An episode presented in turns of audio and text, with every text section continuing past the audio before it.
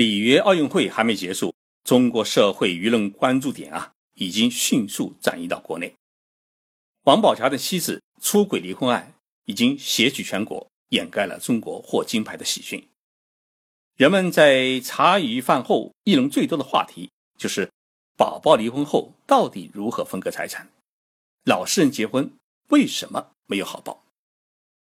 虽然国情不同，日本社会。和中国社会在对待婚外恋问题上的态度和立场略有不同，但是基本的法律精神是十分的相似。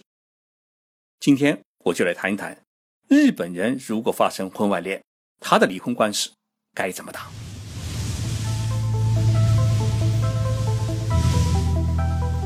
任你波涛汹涌，我自静静到来。静说日本，冷静才能说出真相。我是徐宁波，在东京给各位讲述日本故事。日本人不认识王宝强，所以宝宝和他的妻子的婚外恋的故事在日本啊是没有建筑于任何的报端。大家关心的倒是福原爱好不容易得了一个铜牌，她会不会在这次奥运会以后啊会退出体坛去做新娘？日本厚生劳动省做过一次统计，二零一四年。日本人结婚是六十四万对，离婚是二十二万对。这一数字说明了什么呢？就是说，三对人结婚就有一对离婚，离婚率呢，按照这个比例来算，应该是高达百分之三十。那么这个数据呢，跟中国基本上是差不多。日本人常说是结婚容易，离婚难。结婚为什么容易呢？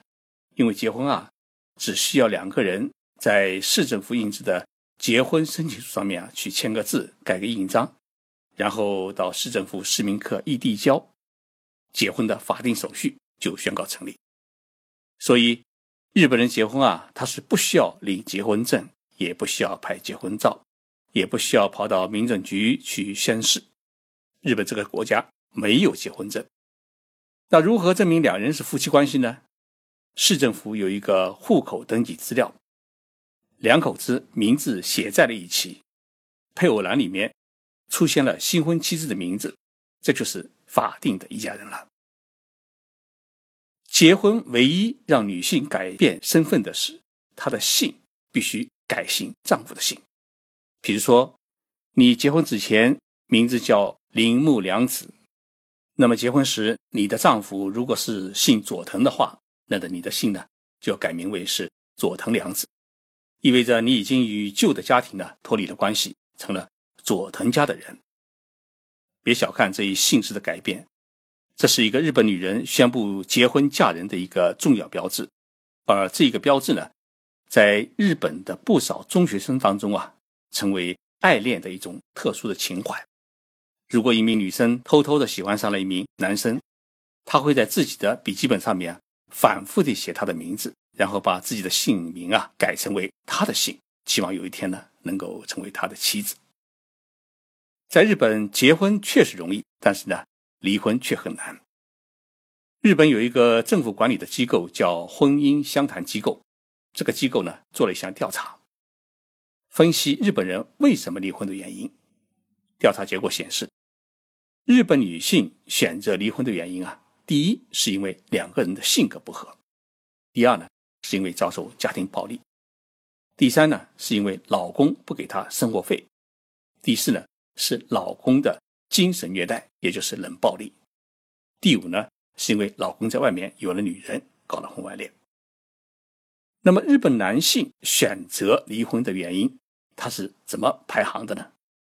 排名第一的也是性格不合，第二位呢是和妻子的家人相处不好，第三位呢。是妻子乱花钱。第四位呢，是妻子拒绝与男方的父母同居。第五位呢，是两人在性生活方面呢不协调。第六位呢，是妻子有了婚外恋。从这个统计结果的数据可以看出，日本女性她并不十分在意丈夫的婚外恋，因为丈夫的婚外恋在离婚理由中排名只是排到了第五位。那么，从男性的角度来看，妻子发生婚外恋的概率相对来说比较小，因此对于男性来说，妻子的婚外恋而成为丈夫离婚的原因，他只排在了第六位。而在中国，根据《新京报》八月十六号发表的数据，在中国百分之五十的离婚是由于婚外恋。出轨的女性当中啊，百分之六十七是为了需求激情，而 IT 男，也就是搞 IT 产业的男士，这是男性出轨率最高的人群。婚外恋是一个自古而然、千年难解的问题，但是中日两国在婚外恋问题上面啊，情况却有差异。对于日本女性来说，在结婚前往往在性方面呢比较开放，但是一旦结婚以后，相夫教子比较守规矩，所以总体上来说，日本人妻子婚外恋的比例啊，相对来说是比较少。同时呢，日本人对于婚外恋的在意度也比中国人来得低。有一个调查数据显示，有百分之七十的日本女性对于丈夫的出轨是采取了相对容忍的态度。那么在日本，男性往往与谁发生婚外恋比较多呢？婚姻相谈机构的调查数据也显示，第一是因为工作关系，比如说同事啊、客户啊；第二呢是在酒吧里面认识的陪酒女郎；第三呢是参加各种兴趣会认识的志趣相投的人；第四呢是网恋对象；第五是异性朋友或者前女友、同学。而日本女性发生婚外恋的对象，第一呢是工作的同事或客户。第二呢，是参加各种兴趣会认识的男性；第三呢，是前男友或者同学；第四是网恋对象；第五呢，是邻居和孩子同学的爸爸。这可能跟日本有不少的女性是家庭主妇有直接的关系。这个调查结果不知跟中国有什么不同。那么日本人如果要离婚的话，他有几种途径呢？首先是协议离婚。大家是好聚好散，坐下来把这个离婚手续办了。协议离婚的手续很简单，也是填写一份离婚申请书，然后双方签上名字，盖上印，递交给市政府的市民科就可以。如果协议离婚不成的话，那就是到家庭法院去调解离婚。家庭法院如果调解不成的话，那就向地方法院起诉，申请申判离婚。如果一方对于审判结果不服的话，可以上诉。于是改为裁判离婚。那么，无论是属于哪一种离婚方式，在日本呢，都会涉及到两个问题：第一呢，是支付慰谢料，也就是精神安慰费的问题；第二呢，是孩子的抚养费的问题。如果是因为婚外恋或者家庭暴力离婚的话呢，受害一方可以申请补偿精神安慰费。这笔钱的金额呢，一般根据对方的经济能力。从一百万日元到三百万日元之间，也就是从六万块二十万块人民币之间，金额呢比较有弹性。那么其他原因的离婚呢，精神安慰费呢是比较难以申请。那么子女的抚养费也是根据对方的收入情况而定。根据调查数据，一个孩子的情况之下，每月支付抚养费在两万日元，也就是一千三百块人民币以下的为百分之十七。每月四万日元，也就是两千六百块人民币的，占到了百分之四十五，是个大头。每月在六万日元以下，也就是三千九百块人民币以下的，为百分之二十。那么这笔抚养费呢，一直要支付到孩子十八岁为止。人生好不容易结一次婚，把两个在不同世界长大的人拉在了一起，产生一些矛盾和纠葛，也属于正常。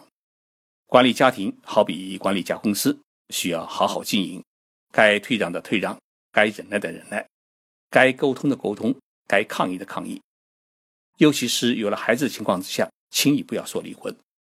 但是如果确实感觉到自己难以承受这种痛苦的婚姻，那也就没有必要忍受痛苦到底。人生路漫长，还有一次选择等待你，不必太在意离婚两字。谢谢大家收听这一期的节目，我是徐静波，我在东京播报这一节目。特别告诉在上海和上海周边的听众朋友，我在这一周的礼拜天，也就是二十一号的下午一点开始，在上海的福州路上海书城的七楼将举行一次讲演会和我的新书《静观日本》的签名会。同时，在第二天的二十二号周一中午十二点，在上海展览中心的上海书展会场再举行一场有关日本京剧与产业发展现状的讲演和签名会。期待与大家的相聚。